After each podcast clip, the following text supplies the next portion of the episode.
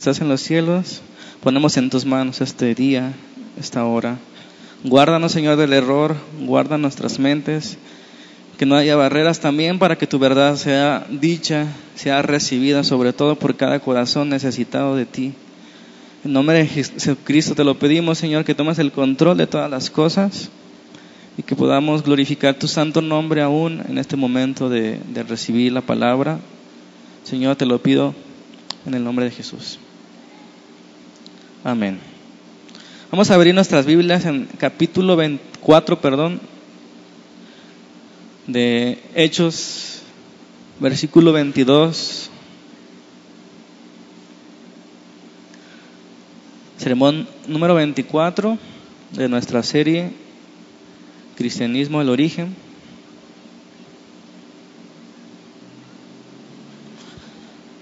Vamos a leer lo que dice la palabra, Hechos capítulo 4, versículo 22 y 23. Puestos en libertad, vinieron a los suyos y contaron todo lo que los principales sacerdotes y los ancianos les habían dicho. Y ellos, habiendo oído, alzaron unánimes la voz, la voz a Dios, y dijeron, Soberano Señor, Tú eres el Dios que hiciste el cielo y la tierra, el mar y todo lo que en ellos hay. Amén. El sermón de hoy se, se llama Llevarlos al conocimiento de Dios. Y este texto que leímos es lo que hemos venido estudiando desde hace meses en el incidente este del cojo, ¿verdad? Que se levantó, 40 años de nacimiento, 40 años siendo cojo, había nacido así. La semana pasada vimos un tema que lo titulamos no podemos no nos podemos callar. ¿Por qué no nos podemos callar? ¿Por qué no podían callar estos hombres? Y vimos tres puntos. Que el cristianismo nos transforma, por esa razón somos nuevas criaturas, las cosas viejas pasaron, son hechas nuevas. También el punto dos era que el cristianismo nos gobierna, no solamente que nosotros podemos manejarlo, sino que el cristianismo nos maneja, nos domina, nos influye. Finalmente, el punto tres era que el cristianismo nos hace hablar. ¿Por qué? ¿Por qué no podemos callar? ¿Por qué? ¿Cuál era la conclusión de, de que debemos hablar? ¿Se acuerdan? Pocas palabras se resumía que cuando el Espíritu Santo nos transforma y nos gobierna, la inseguridad se va. ¿Sí? Y no nos podemos callar porque callarse sería ser egoísta. Callarse sería no tener compasión de aquella vida que nosotros recibimos y que los otros no lo tienen. Callarse sería una canallada, ¿verdad? Entonces el, mensaje lo recibimos, lo asimilamos, nos transforma, nos gobierna y ahora queremos hablarlo. Y no solamente queremos hablarlo, sino que nace una disposición para entregar la vida. Durante los primeros años los cristianos habían estado dispuestos a eso. ¿A qué? A entregar la vida. Y entregar la vida de verdad, porque podemos cantar, Señor, te entrego mi vida, toma mi corazón y no sé qué tanto, pero de verdad entregamos nuestra vida al Señor a su causa, a sus mandamientos. Ellos lo hacían. Ellos estaban dispuestos a morir. Entregar la vida es estar dispuesto a morir por esa causa. ¿Por cuál causa? Por el Señor Jesucristo, por su reino. Amén. Entonces, pocas palabras, el sermón se resumía, o el cristianismo, podemos decir que es, porque para mí el vivir es Cristo y el morir es ganancia. Es una gran definición de cristianismo, ¿verdad? Porque para mí el vivir es Cristo y el morir es ganancia. No son simples reglas a seguir. Por supuesto que hay mandamientos y nos gozamos en ellos. ¿Cuántos se gozan en sus mandamientos? Pueden decir como el apóstol Juan que no son pesados, que no son gravosos sus mandamientos, que son un deleite su ley. Pueden decirlo de corazón, ¿verdad? Entendemos, ¿verdad? Que, que el Señor nos salvó antes que las reglas. El cristianismo es algo que llegó a nuestras vidas, nos transformó, nos hizo nuevas criaturas, nos dio nuevos propósitos, nos dio un nuevo poder, una nueva armadura, una nueva vestimenta. El cristianismo nos influye en cada decisión que tomamos. ¿Por qué? Porque tenemos la mente de Cristo, porque ya no vivimos nosotros, sino vive Él en mí, porque es necesario que nosotros menguemos y que Él crezca. Todo eso es pura palabra, amén. El cristianismo nos hace hablar entonces de lo que hemos visto, de lo que hemos oído. La inseguridad se va. Una nueva disposición para entregar nuestra vida si fuera necesario. Y si tenemos que morir por obedecer a Dios antes que los hombres, estos hombres decían, pues muramos. Amén. ¿Cuántos pueden decir así? Vamos a leer un poquito atrás para agarrar más el contexto.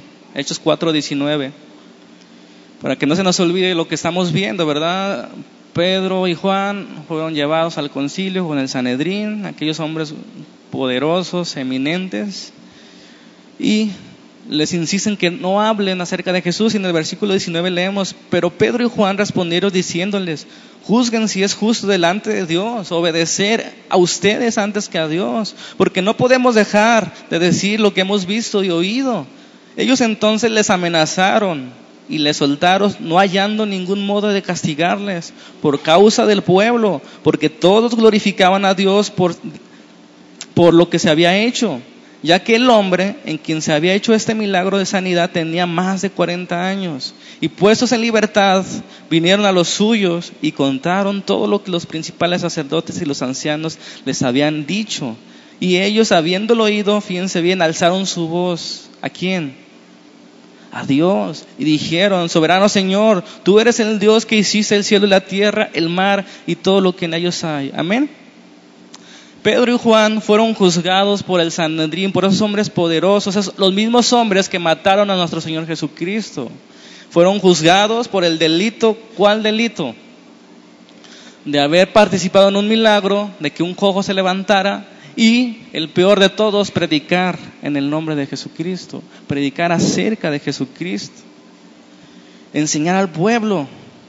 Vimos cómo estos hombres corrientes, como dice la palabra, del vulgo, sin letras, como Pedro y Juan, se mostraron firmes en sus convicciones y en su llamado. A eso habían sido llamados. Dios, por medio de Jesucristo, les dio la comisión de ser testigos en Jerusalén.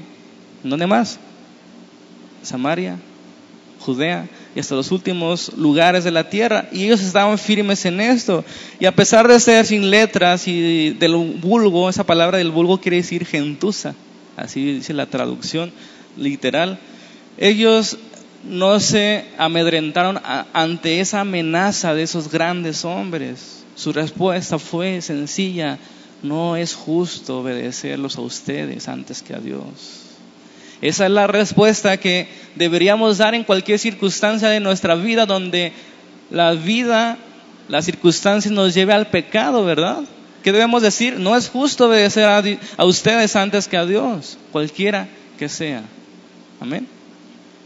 Los gobernantes entonces se vieron obligados a soltarlos a causa de quién? Del pueblo. ¿Por qué? Porque el pueblo vio el milagro. El pueblo estaba glorificando a Dios y a final de cuentas no era lo que querían los gobernantes, esos gobernantes del pueblo judío, no, no querían que el pueblo glorificara a Dios. Estaban glorificando a Dios y estaban enojados. ¿Por qué? Porque era por medio de Jesucristo, por el poder de Jesucristo en ese milagro. 40 años, más de 40 años ese hombre arrastrándose, pidiendo limosna. Y por medio de los apóstoles, en el nombre de Jesús, se había levantado. Amén. No obstante, a pesar de la claridad del milagro y de que Dios había sido glorificado, ellos estaban muy enojados y amenazaron y les insistieron que no debían enseñar ni predicar en ese nombre. Y si lo siguieran haciendo, ¿cuál era la amenaza? Ya no iban a ser apresados y metidos a la cárcel, ahora iba a ser la muerte. Ese es el contexto. Pedro y Juan vuelven con los suyos, con los demás apóstoles y con todos los nuevos creyentes. Eran nuevos creyentes, tenían pocos días de haber creído, de haberse bautizado. Contaron lo que había sucedido y lo que viene a continuación, hermanos, debemos poner mucha atención. Nos interesa mucho aprender del cristianismo puro, no lo que dicen las nuevas iglesias, no las nuevas organizaciones que vemos hoy día, sino lo que fue un día el cristianismo esos primeros días donde la pasión era una característica. ¿Por qué? Porque habían visto al Maestro. Habían visto y oído maravillas. Habían visto y oído. Habían visto que resucitó de entre los muertos. Imagínense qué fuerte. Entonces, estos testimonios de estos hermanos, el capítulo 4, nos van a servir, son un gran tesoro para saber qué es la iglesia cristiana y cómo es un cristiano, qué es lo que la finalidad de esta serie, qué es la iglesia cristiana y qué es un cristiano. Vamos a ver tres puntos. El punto número uno es el cristiano aprueba. A prueba separado. El cristiano a prueba. Y es que hoy día, hermanos, hay muchas opiniones acerca de esto, ¿verdad? ¿Qué es un cristiano? Y escuchamos 100 definiciones. ¿Están de acuerdo? Es lo que vemos. Y esto nos lleva a la gran confusión de saber con certeza cuál es la prueba determinante para saber si alguien es cristiano o no. ¿Cuál es la prueba?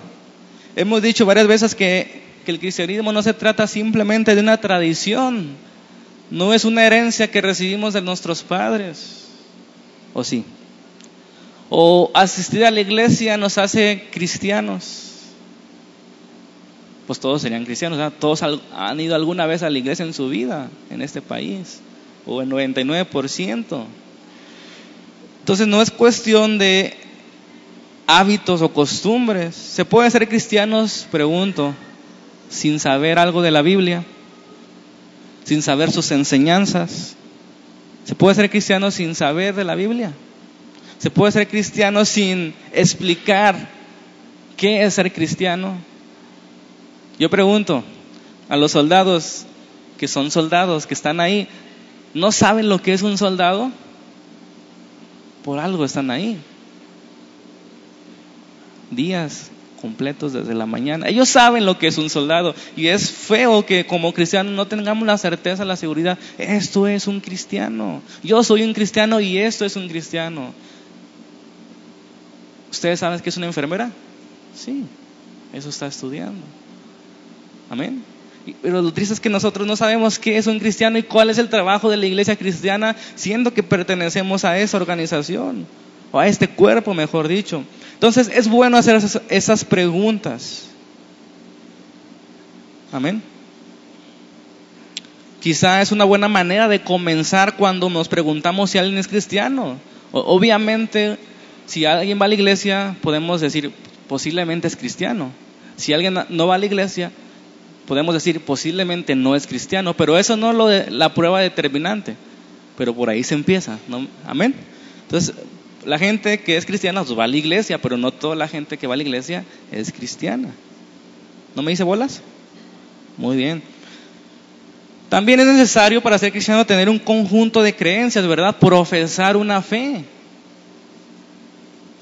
¿Ustedes saben cuáles son las doctrinas fundamentales del cristianismo?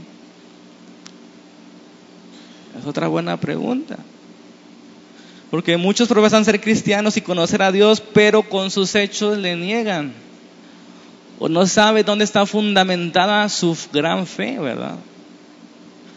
Ahí entra el otro grupo que exige que para ser cristiano es necesario tener una buena conducta, dejar de hacer cosas malas, como emborracharse, drogarse, robar, y comenzar a hacer cosas buenas, como ir a la iglesia o ayudar a los necesitados, ¿verdad? Otros más profundos, en cuanto a su concepto de cristianismo, dicen que para ser cristiano es necesario haber tenido una gran experiencia religiosa. Amén. ¿Sí han escuchado eso? Y esas cosas, hermanos, en muchas ocasiones van de la mano con las conversiones, ¿verdad? Nos pueden ayudar a discernir si una persona cambió su conducta, si una persona va a la iglesia, si una persona confiesa su fe. Esas cosas nos pueden ayudar para determinar si es cristiano o no. Sin embargo, no es una prueba determinante si una persona es cristiano. Esas cosas pueden llegar a fingirse o podemos llegar a autoengañarnos de que somos cristianos y vivir 30 años sin serlo. Amén. Eso ha sucedido. Y, es legítimo cuestionar la profesión de fe de nuestros hermanos, como Santiago lo hizo en, en su libro Santiago 2.18, donde dice, muéstrame tu fe sin tus obras. ¿Se acuerdan? Yo te mostraré mi fe por mis obras. No que las obras salven, sino que la profesión de fe necesita probarse. No con Dios, porque Dios conoce todas las cosas, conoce nuestros corazones, conoce nuestras intenciones, pero la gente necesita pruebas de quién es cristiano y quién no. Ahorita les voy a poner un ejemplo. De alguna manera, las sectas que están fuera de la Biblia, en contra de la Biblia, o la psicología o las psicoterapias, pueden lograr en la gente que llegan a una experiencia de cambio. Los hace cambiar, mejoraron, pero no los hace cristianos, ¿están de acuerdo? Yo he visto personas que cambian en alcohólicos anónimos, en, en centros de rehabilitación, sin la palabra de Dios. He visto que los cambian por la fuerza de voluntad, por las terapias, Pueden cambiar su conducta, pero eso no hace cristiano. Ni conjunto de creencias, ni el cambio de conducta, ni decir que somos cristianos, ni heredar una religión nos hace cristianos, ni ir a la iglesia nos hace cristianos. Puede ayudar a, definir si somos o no, pero no determina. Entonces, ¿cómo sabemos si es alguien cristiano o si no lo es? Dicen acá por sus frutos, pero ahorita vamos a ver específicamente algo que no se puede falsificar, que es el propósito de este sermón. Y yo creo que esa es la pregunta más importante de, la serie, ¿verdad? ¿Qué es un cristiano? ¿Cómo podemos saber si alguien es cristiano o no? Obviamente la Biblia dice el que nace de nuevo, ¿verdad? La fe. Pero estamos hablando de afuera, de los hombres, de la iglesia, del pastor, de los ministros. ¿Cómo podemos saber si alguien es cristiano? Sus frutos, y bien me dijeron, pero vamos a ver algo más profundo. Creo que es la pregunta más importante de, porque como hemos visto en estos meses, el cristianismo es la única esperanza para este mundo. El juicio va a venir, Amén. El juicio llega siempre. Vean la Biblia en el Antiguo Testamento, siempre llega el juicio y Dios advierte con tiempo.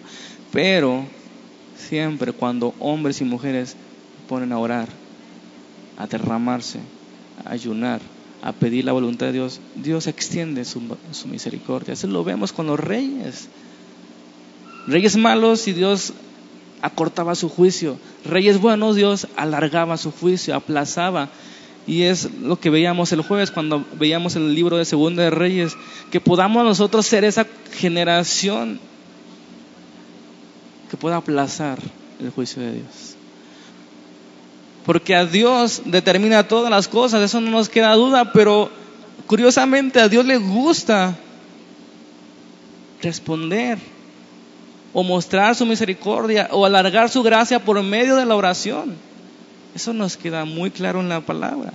Entonces, ¿cómo sabemos si la persona es cristiana o no? ¿Cuál es la prueba infalsificable de ser cristiano o no? Y precisamente la encontramos en este pasaje que estamos leyendo. Y la prueba del cristiano definitiva es su reacción ante las pruebas. ¿Cómo determina si alguien es cristiano o no? ¿Cómo reacciona ante la prueba? Y aquí me di la tarea de leer un artículo en internet acerca de cómo pruebas el oro, que es como la, el metal más valioso, ¿no? ¿Cómo se prueba el oro? Había seis maneras de reconocer el oro. Dice, número uno, inspección visual.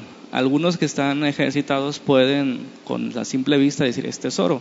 Sin embargo, no todos tienen esa agilidad. Número dos, la prueba de la mordedura. Se me hizo extraña, pero aquí la mencionan. La muerden y saben si es oro. Igualmente es con estar ejercitado en eso. La prueba del imán es otra, la número tres. La número cuatro, la prueba de la densidad. El oro puro de 24 quilates es el más denso de los materiales. Tiene que ver con su peso y con su volumen. El número 5, la prueba de la cerámica, dice que frotas el metal sobre una cerámica, si raya negro no es oro, si raya dorado es oro. Y el número 6, la prueba del ácido nítrico, que no lo conozco, pero es un ácido que se le pone unas gotas al oro y si se hace verde, es falso. Si se hace blanco, es plata bañada de oro y si no hay reacción, es oro. Entonces son pruebas que la gente hace para saber si es cristiano, perdón, si es oro o genuino. Ya me entendieron la analogía que quiero llegar, ¿no? La gente pone sus pruebas, ¿va a la iglesia? Sí, ah, posiblemente sea cristiano, ¿verdad? No van a encontrar un cristiano en las cantinas los domingos a las 11 de la mañana, ¿o sí? Bueno, a lo mejor uno que, mejor no quiero mencionarlo, ¿ah? Pero la gente va a probar, ¿es oro o no es oro? ¿Es cristiano o no es? Y va a obtener sus métodos. Todas esas pruebas del oro son genuinas y son válidas cuando están ejercitadas. Pero pueden autoengañarse las personas de creer que son oro cuando no lo son. Por eso vamos a ver las pruebas. Frótate en la cerámica a ver si sale oro. Hablando metafóricamente. Pero la prueba definitiva para, y precisa para determinar si es oro es muy costosa. ¿Cuál es? Un ensayo al fuego. Sometan al oro al fuego. Y esa es la mejor manera, precisa, pero costosa, de saber si algo es oro o no lo es. Ok. Asimismo, el cristiano puede probarse de muchas maneras que ya mencionamos y otras. Si vas a la iglesia, su conducta ha cambiado, si quiere un conjunto de doctrinas, cómo habla, cómo viste. Todas esas cosas nos ayudan a filtrar si puede ser un verdadero cristiano. Sin embargo, como dijimos, puede ser que no estemos tan habituados para determinar a simple vista si una persona es cristiana. ¿Ustedes creen que, por ejemplo, Judas no creía a la gente que era creyente verdadero todo el tiempo que anduvo con Jesús? Y sin embargo al final resultó que no, ¿verdad? Que no lo era. Fíjense lo que dice Jesús en Mateo 13, 20.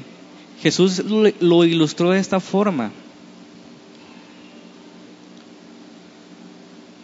La prueba que no deja ninguna duda es cuando nuestra fe es sometida a prueba mediante las circunstancias adversas, las tribulaciones, los tiempos de crisis, los problemas, la persecución. Es ahí cuando se prueba la fe verdadera. Jesús lo ilustró en esta parábola del sembrador que ya todos conocen, pero vamos a leer el versículo 20. Y él fue el que fue sembrado en pedregales, este es el que oye la palabra y al momento la recibe con gozo, pero no tiene raíz en sí, sino que es de corta duración, pues al venir la aflicción o la persecución por causa de la palabra, luego tropieza. Cristianos en pedregales, ¿verdad? Se gozan con la palabra, la reciben. Gloria a Dios, aleluya, bendiciones. Pero al momento de la prueba, su gozo es de corta duración. Su fe no es genuina. Una de las pruebas más grande de la fe cristiana es la perseverancia, como dice la escritura, el que persevere hasta el fin, ¿qué dice? Otros dicen que debe leerse mejor el que es salvo persevera hasta el fin, pero al final de cuentas la salvación va unida de la perseverancia. De hecho, salvación, eso significa salvación del pecado, salvación del poder del pecado, salvación de la condenación del pecado, somos salvos para andar en buenas obras. Por eso perseveramos, por eso llegamos al final por gracia del Señor, porque el que comenzó la buena obra en mí la terminará. Porque Dios no deja sus cosas a medias, porque Dios no es un mediocre que dice, voy a empezar algo y después no lo termina como nosotros hacemos planes, ¿verdad? Voy a bajar de peso este año, en enero empiezo. Y en febrero ya se acabó la corta duración de no tenía raíz, ¿verdad? Entonces, una de las cosas que nos quedan claros en el Antiguo Testamento, ¿quién ha leído el Antiguo Testamento completo? No levante la mano. Por ahí con el Señor. ¿Quién ha leído el Antiguo Testamento?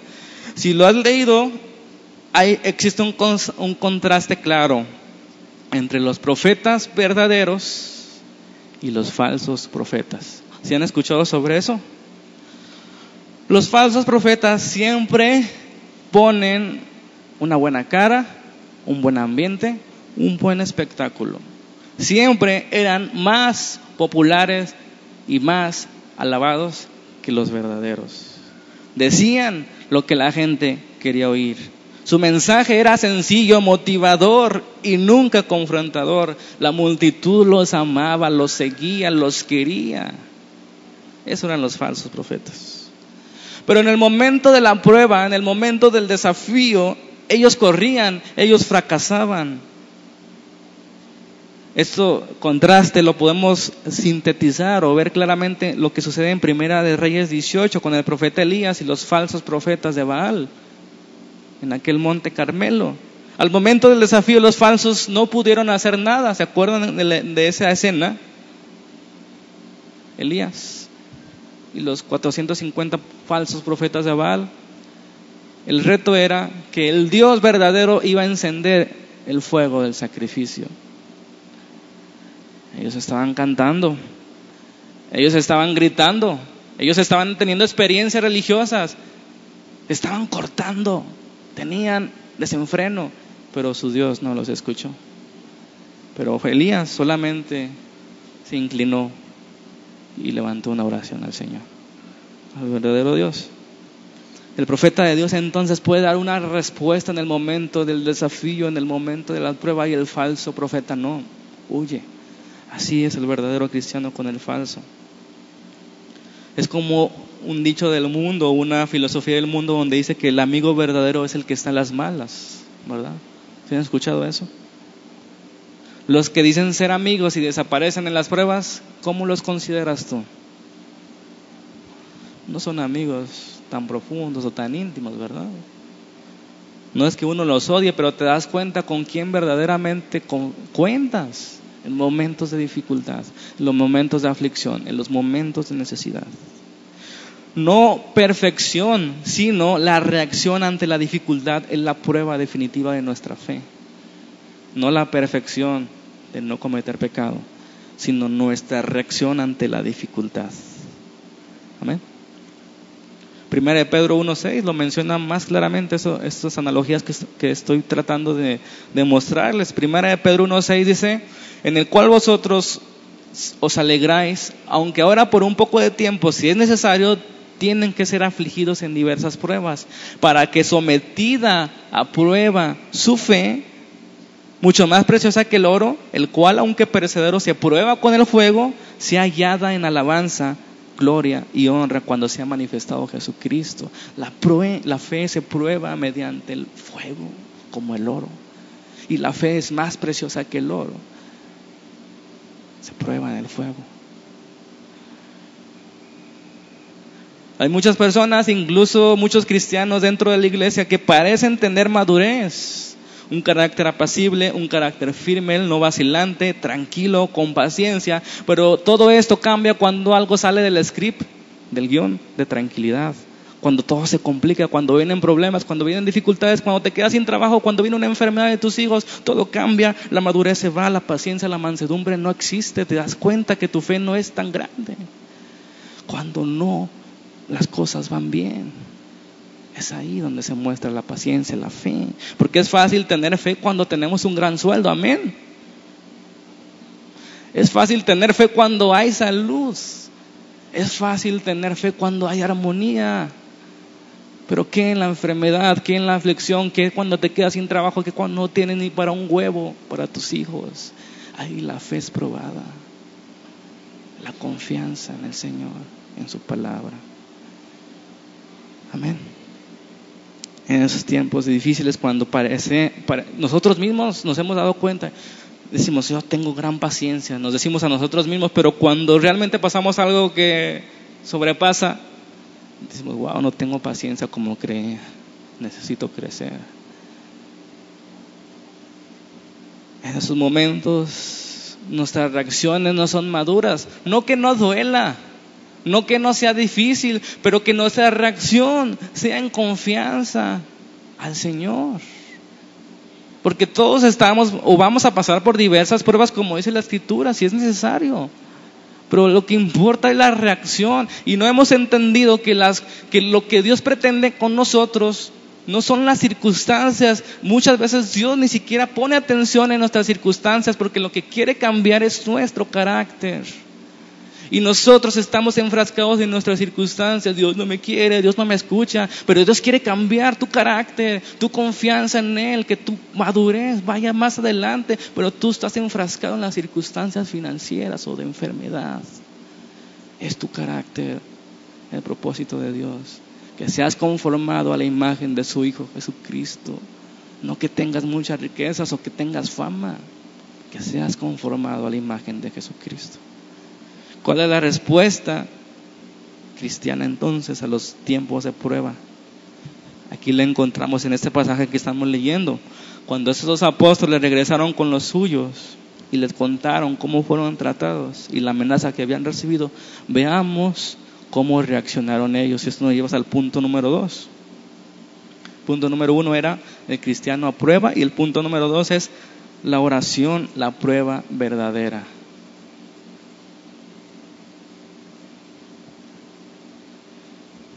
Vamos a leer nuevamente el capítulo 4, versículo 24.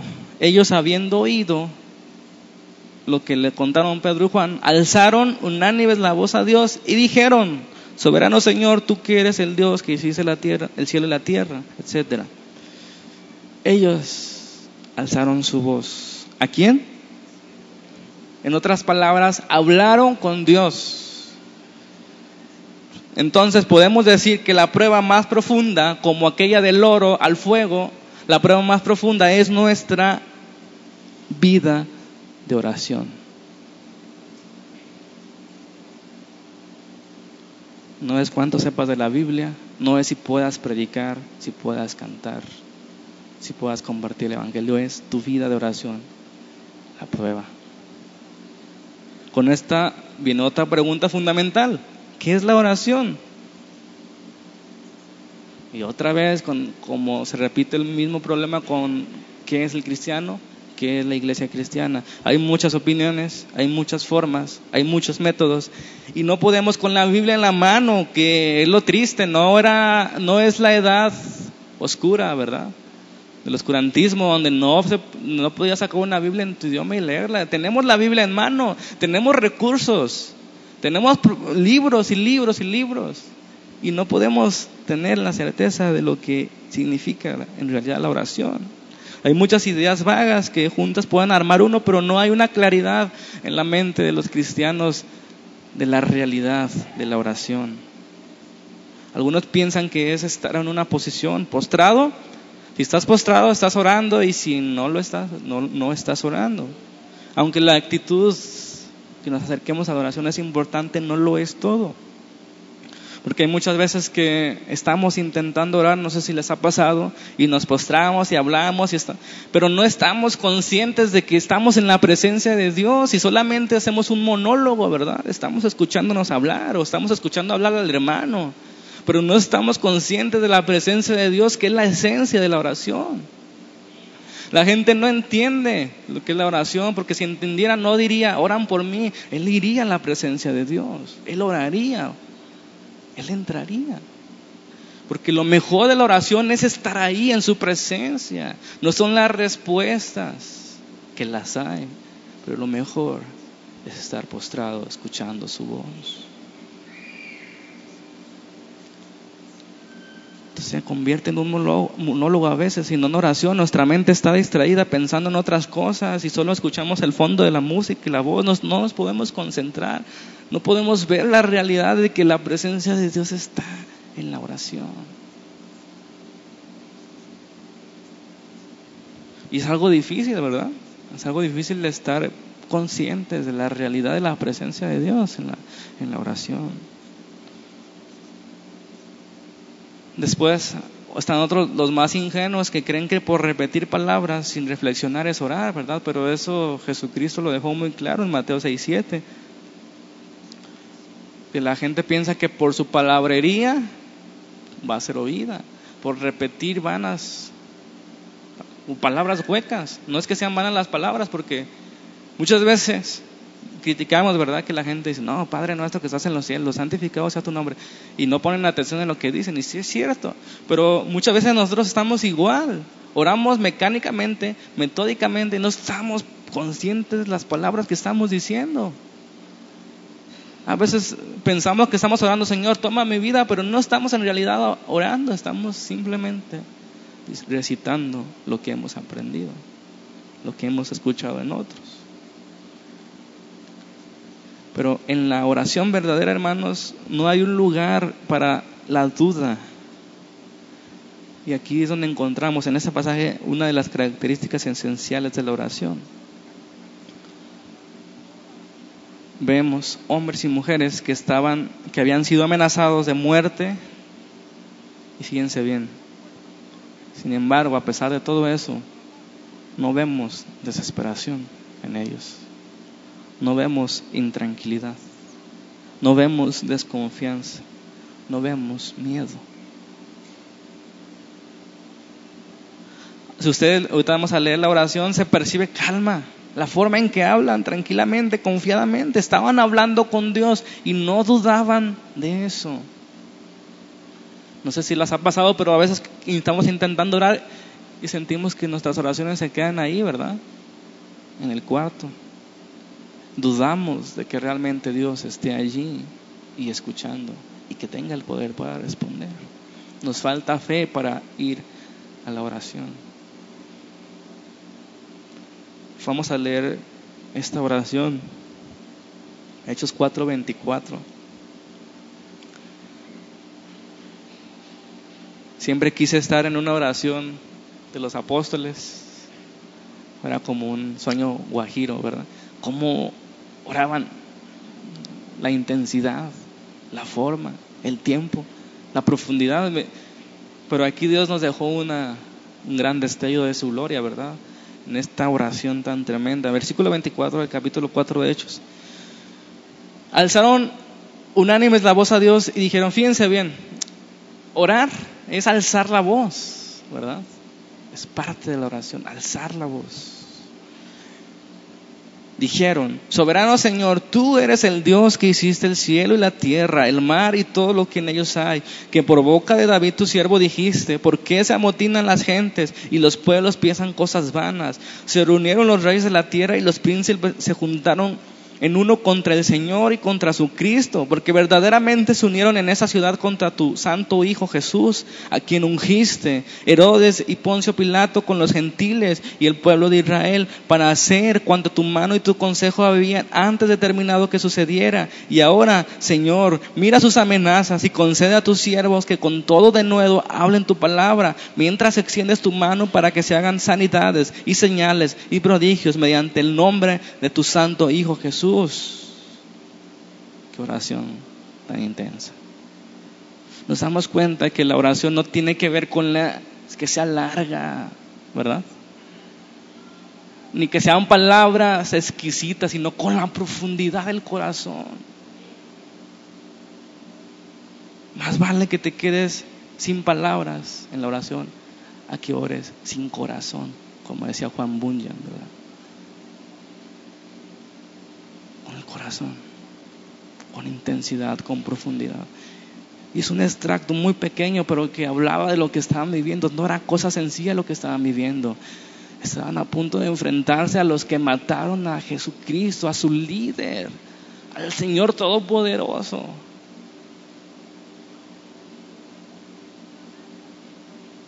Vemos que, que Lucas, el que escribió el libro de los Hechos, no menciona cosas que no son tan trascendentes en cuanto a la oración.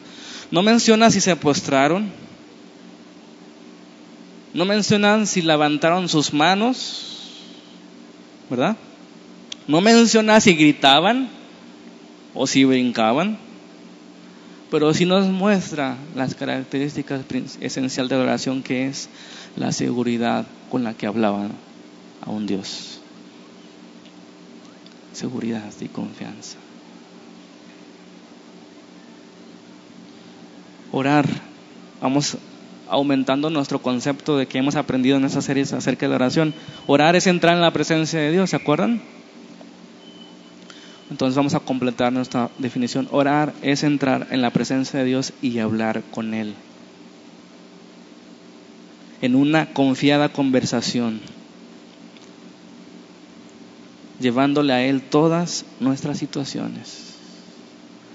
Orar es entrar en la presencia de Dios y hablar con Él, conversar confiadamente, llevándole todas nuestras situaciones nos lleva al punto número 3, que es el mismo del título del sermón, llevarlos al conocimiento de Dios. Ya vimos cómo el cristiano se pone a prueba y vimos cuál es la prueba definitiva del cristiano, la que no falla. Pero ahora vamos a ver cuál era el secreto por el cual ellos se acercaban con esa confianza. Habrá un secreto que tenía la iglesia primitiva para hacer lo que hizo. ¿O porque somos tan diferentes? ¿Cuál era su secreto? ¿Será algo que Dios no quiso revelarnos a nosotros? Es una buena pregunta, ¿verdad? Pero el secreto está bien fácil. El secreto, por llamarlo secreto, ¿verdad? o la clave, mejor dicho, es que conocían a Dios. Y fíjense bien, este es la, el punto de todo el sermón. El propósito principal del mensaje cristiano es llevarlos a un conocimiento de Dios, de su ser.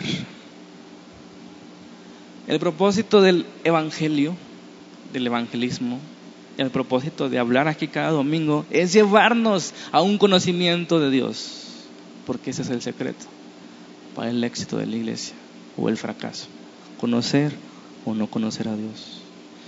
Por alguna razón hemos olvidado esto, que la finalidad es conocer a Dios. ¿Se acuerdan? Tengo contra ti que has dejado tu primer amor.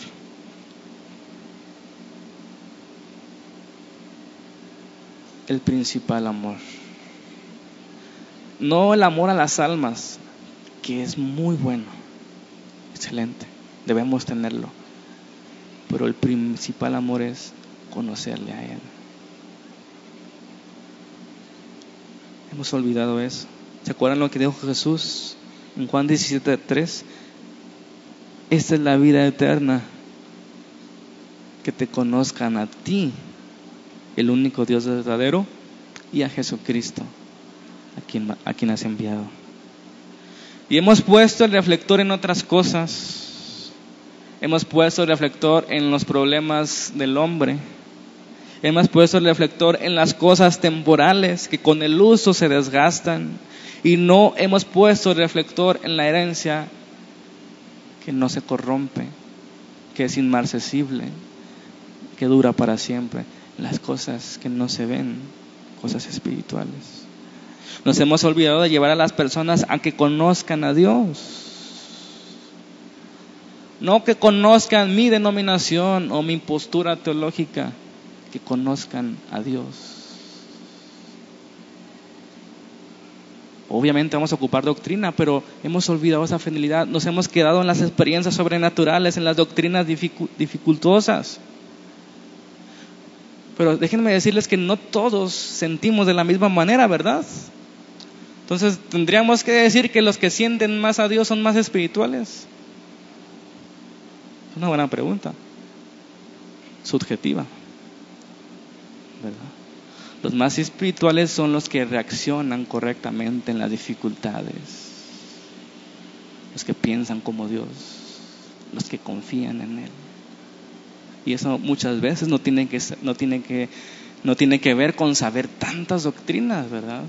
Que son muchas las que hay en la Biblia y que debemos ser este, esforzados en conocerlas, porque eso nos ayuda a ampliar nuestro conocimiento de Dios. Pero el punto es que nos olvidamos que cuando compartimos el Evangelio, cuando le predicamos al vecino, cuando exhortamos a nuestros familiares, la finalidad es que conozcan a Dios. Otros se quedan estancados en el perdón de los pecados, en la justificación por la fe, que es una de nuestras doctrinas principales del cristianismo, ¿verdad? Que nos distinguen de otras religiones falsas. Sin embargo, hermanos, no quiero que me malentiendan, la justificación por fe, es decir, el perdón de todos nuestros pecados, es decir, estar delante de Dios justos, limpios, es apenas el principio del grandioso cristianismo. Y muchos se quedan ahí, no crecen. No nos podemos quedar en el perdón de pecados, que aunque es el primer paso y necesario, viene algo mejor. ¿Qué es lo mejor que viene? Conocer a Dios. Un Dios personal. Y este es el objetivo de toda nuestra fe, conocerle. Esta es la vida eterna. Dice la, la palabra que la, que la salvación es por fe, ¿verdad? Que Dios envió a su Hijo para que todo aquel que en él cree tenga vida eterna. ¿Y qué es la vida eterna? Que le conozcan a Él. ¿A quién? Al Dios verdadero y a Jesucristo, a quien Él ha enviado. Esos hombres conocían a Dios, por eso acudieron a Él de esta forma, con seguridad, con confianza. No había pánico, no había desesperanza, no había desesperación. No había reclamos, reclamamos bendiciones, ¿verdad? Había confianza en que su Dios es poderoso. El Nuevo Testamento así describe a los creyentes, personas que conocen a Dios. Personas que conocen a Dios. Vean lo que dice Gálatas 4:8.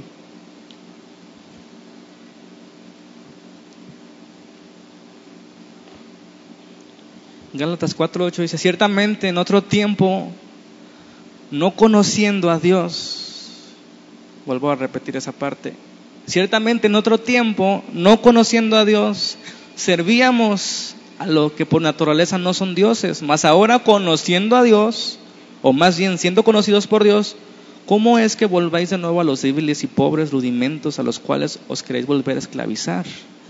Fíjense bien, es claro, antes no conocíamos a Dios.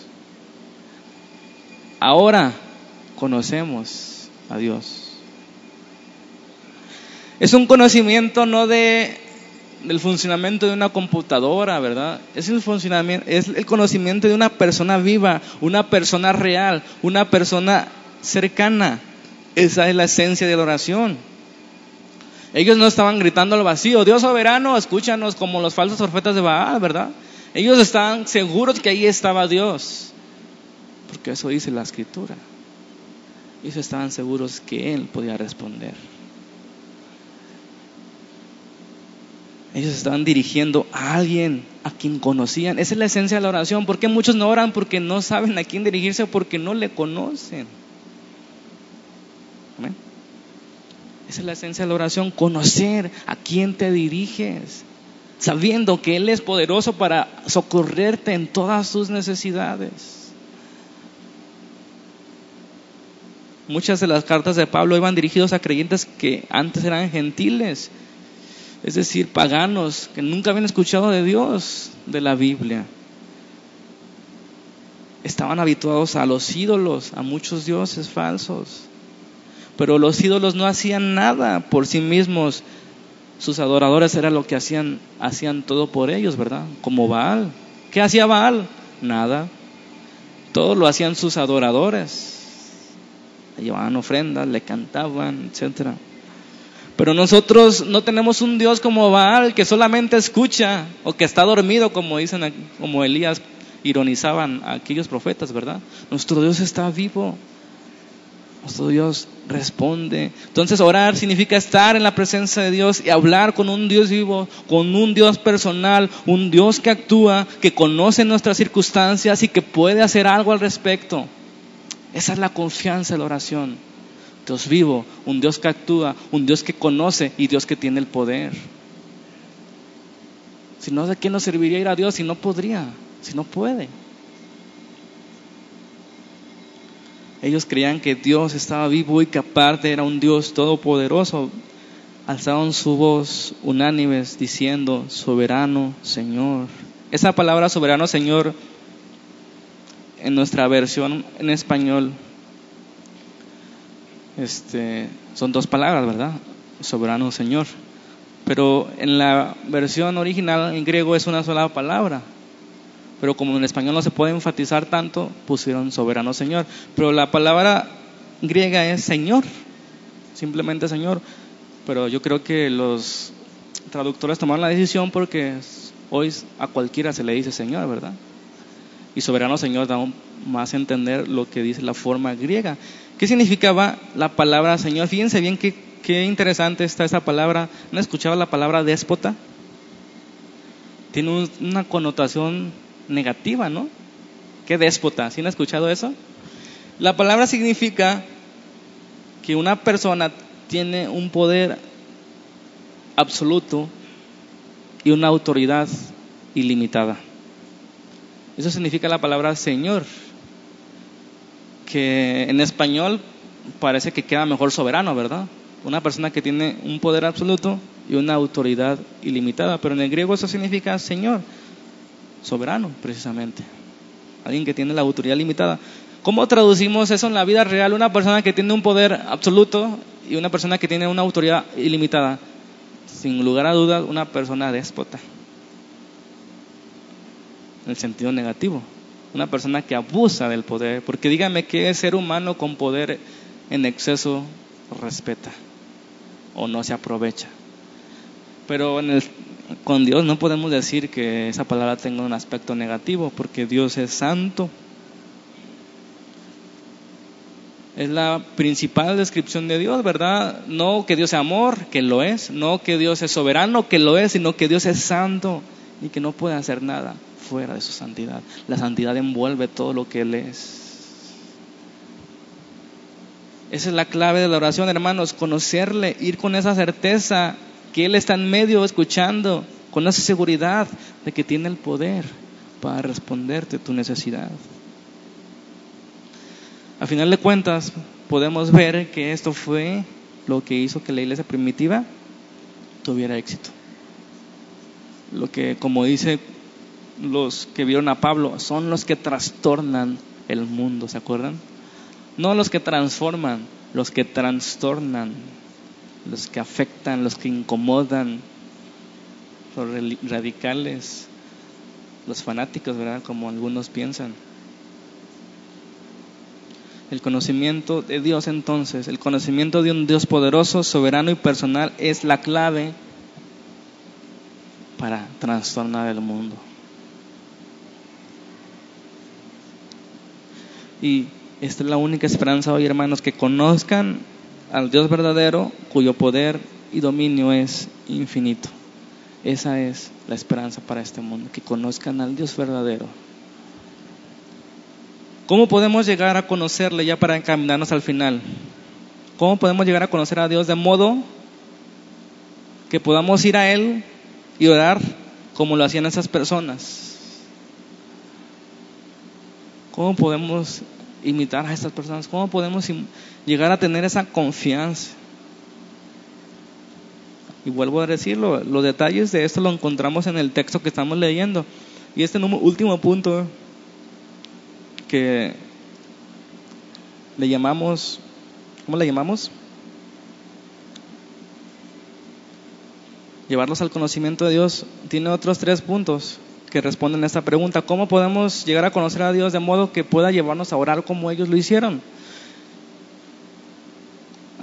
Inciso número A, a Dios le conocemos a través de la naturaleza. ¿Sí?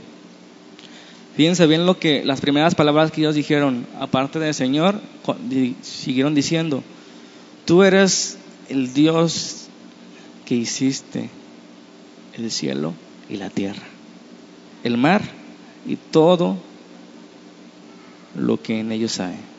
Esas fueron las siguientes palabras de su oración. Y esto, hermanos, vuelvo a repetir que lo he dicho en otros sermones, es muy importante cuando hablemos el Evangelio. El Antiguo Testamento es la base para comprender la necesidad del hombre.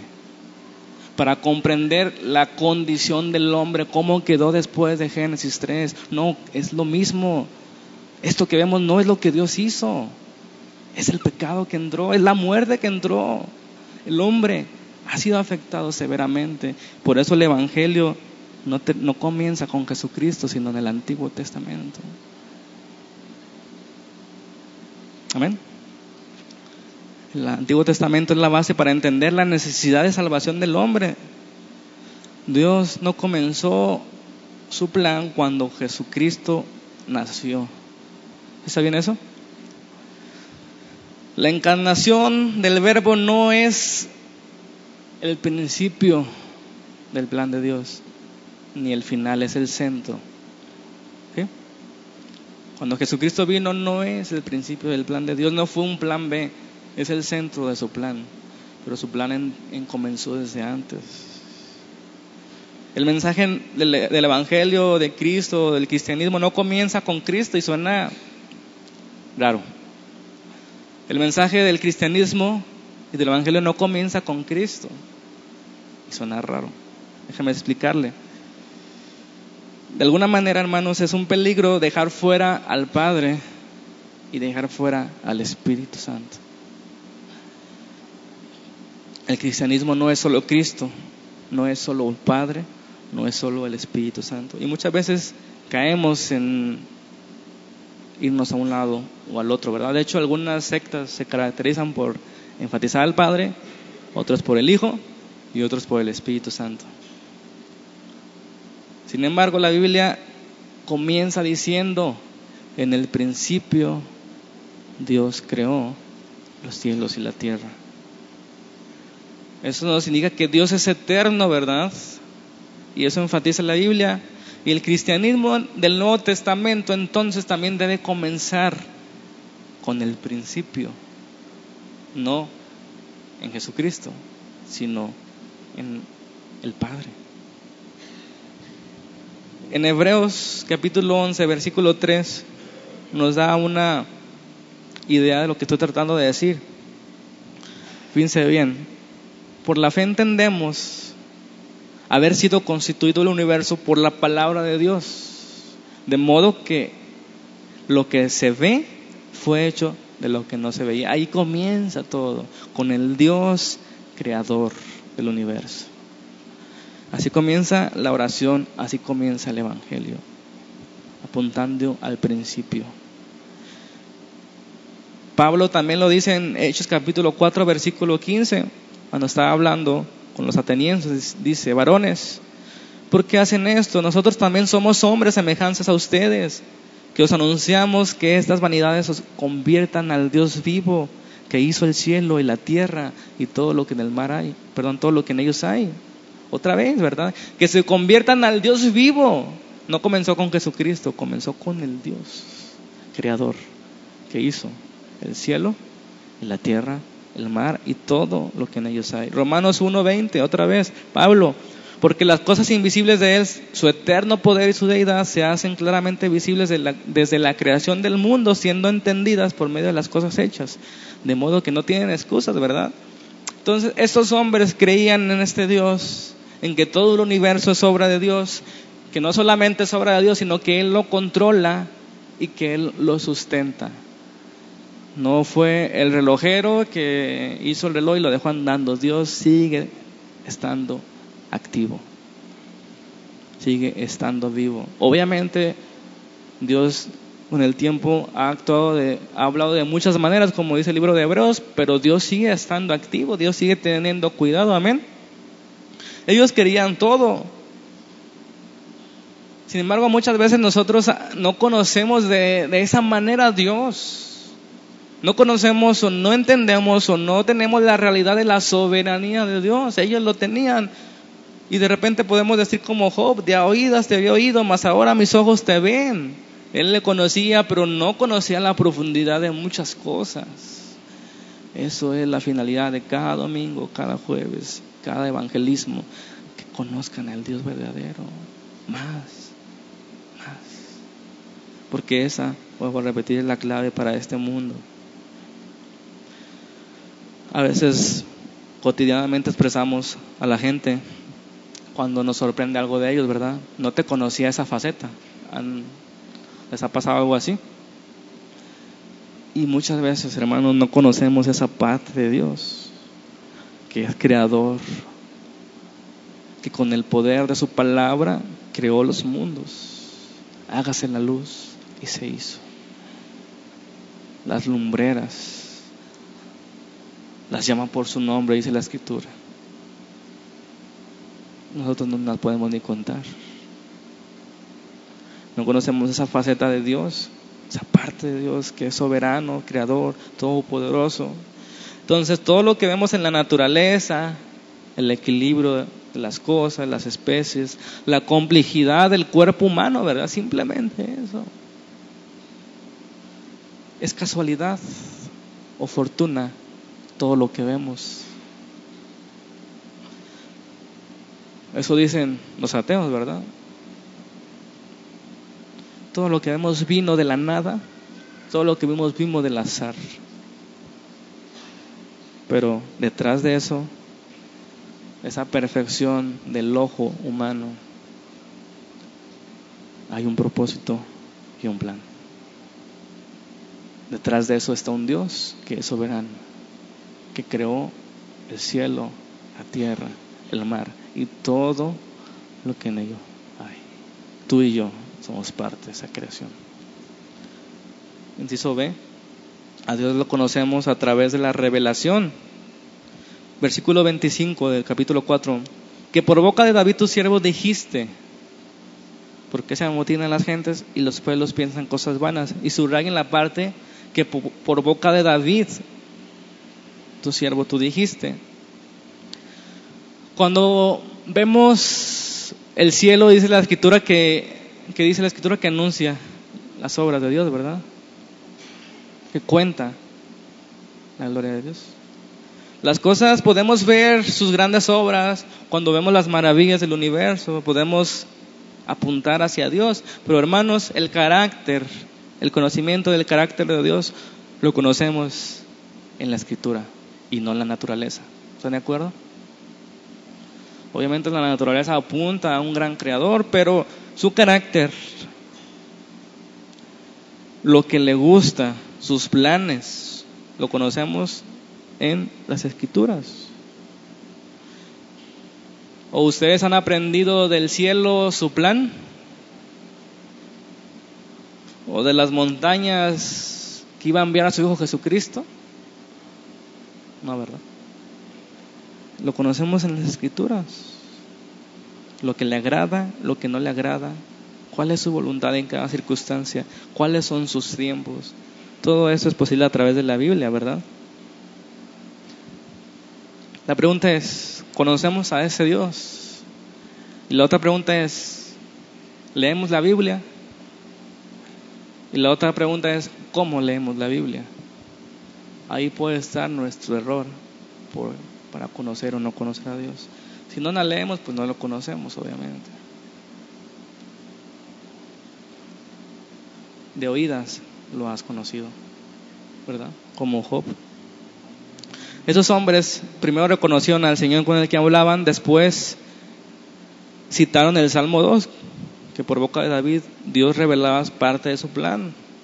Y David, por más capacidad que tuviera, hermanos, él que iba a imaginar que en mil años lo que él estaba hablando se iba a cumplir. Y que otro lo iba a citar, ¿verdad que no se lo imaginaba? ¿No? Pero Dios le reveló. El Espíritu Santo habló por medio de su boca. ¿Y qué cosa tan hermosa es eso? Que Dios hable por medio de tu boca. No que tú hables las palabras de Dios, sino que en un momento específico en una circunstancia específica, tú hables siendo usado completamente por Dios. Qué hermoso, ¿no?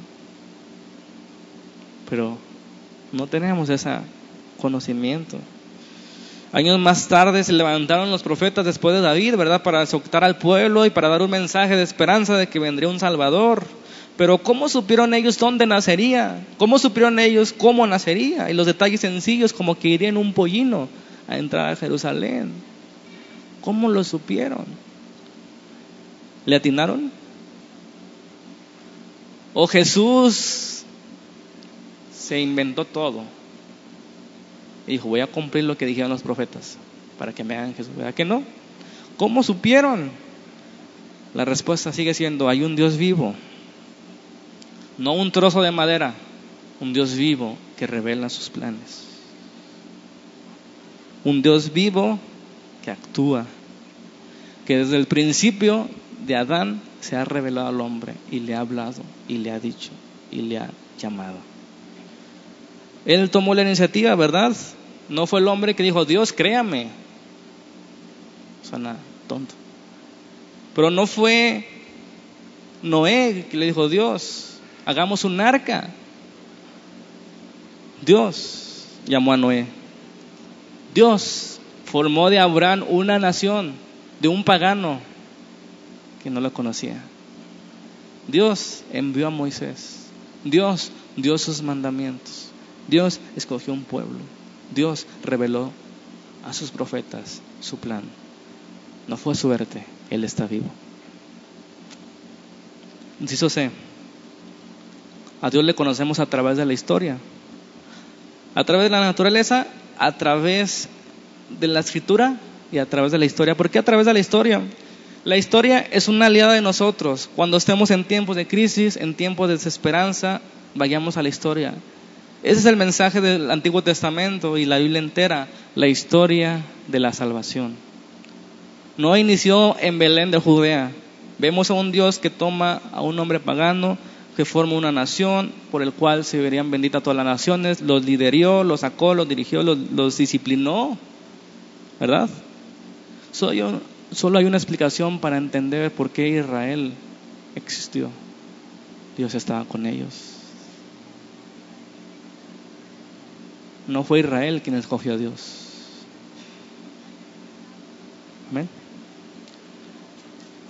En el versículo 31 nos damos cuenta de la respuesta de Dios. Versículo 31 del capítulo 4 de Hechos. Cuando hubieron orado, el lugar en que estaban congregados tembló.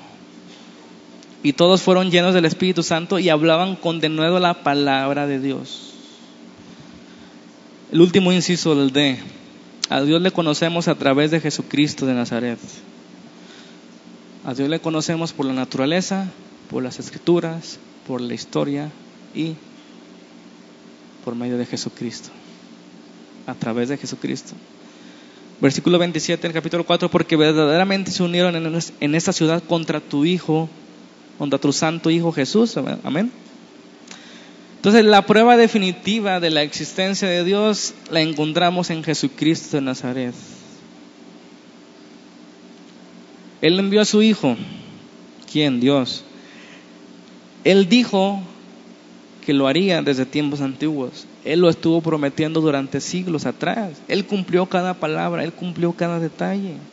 ¿Cómo conocer a Dios? Jesucristo dijo, el que me ha visto a mí, ha visto al Padre. ¿Qué vemos en Jesús? Su autoridad, su poder, su santidad, que hasta los vientos le obedecen. Los cojos saltan, los ciegos ven, los sordos, los mudos y los muertos suscitan. Y los cristianos tienen vida.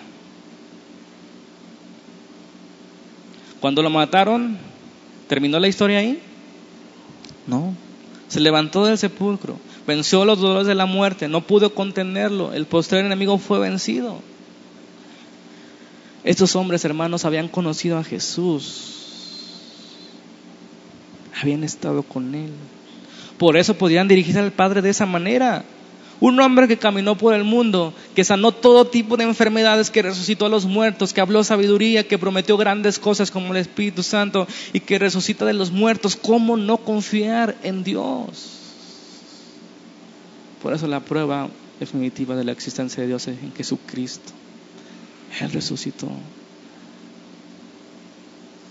Su poder, su autoridad, su sabiduría son pruebas suficientes que demuestran que cuando oramos no lo hacemos al aire no lo hacemos a un trozo de madera, sino a un Dios vivo, un Dios personal, un Dios que actúa, un Dios que nos ve, un Dios que sabe todas las cosas, un Dios que nos ayuda y que nos responde, como en este momento que tembló el lugar.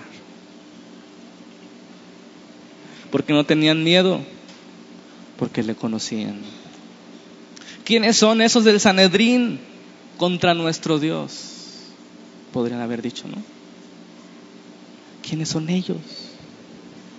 1 Samuel 17, 26 me recuerdan esas palabras. Entonces David habló a los que estaban junto a él diciendo, ¿qué hará, harán al hombre que venciera a este filisteo y quitará el oprobio de Israel? Porque ¿quién es este filisteo incircunciso para que provoque los escuadrones del Dios viviente? ¿Quién es esos filisteos incircuncisos? ¿Quiénes son el mundo para los cristianos? Si Dios es con nosotros, ¿quién es contra nosotros? Porque mayor es el que está en nosotros que, el que está en el mundo. Porque ¿quién es como el Señor? ¿Quién es su consejero? ¿Quién es más sabio? ¿Quién es más poderoso que Él? Termino leyendo la oración de ellos, Hechos 4:27. Porque verdaderamente se unieron en esa ciudad contra tu santo Hijo, Jesús, a quien ungiste, Herodes y Poncio Pilato con los gentiles y el pueblo de Israel. Fíjense bien, aquí subraya el 28 porque esto demuestra que Dios es soberano para hacer no lo que ellos quisieron, cuanto tu mano y tu consejo antes habían determinado que sucediera, que, que Jesucristo iba a morir. Y ahora, Señor, mira sus amenazas. Ahí está la petición y concede a tus siervos con todo de nuevo hablen tu palabra. Ahí está la reacción correcta ante la dificultad. No fue, Señor, que no nos acontezca nada. Fue, Señor, danos de nuevo para seguir hablando tu palabra. Ellos no iban a dejar de decir lo que habían visto y oído. No era opción la desobediencia. Señor, danos de nuevo para tu palabra, mientras extiendes tu mano para que se hagan sanidades y señales y prodigios mediante el nombre de tu Santo Hijo Jesús. Cuando hubieron orado, el lugar que estaban congregados tembló y todos fueron llenos del Espíritu Santo y su petición fue concedida. Y hablaron con de nuevo la palabra de Dios.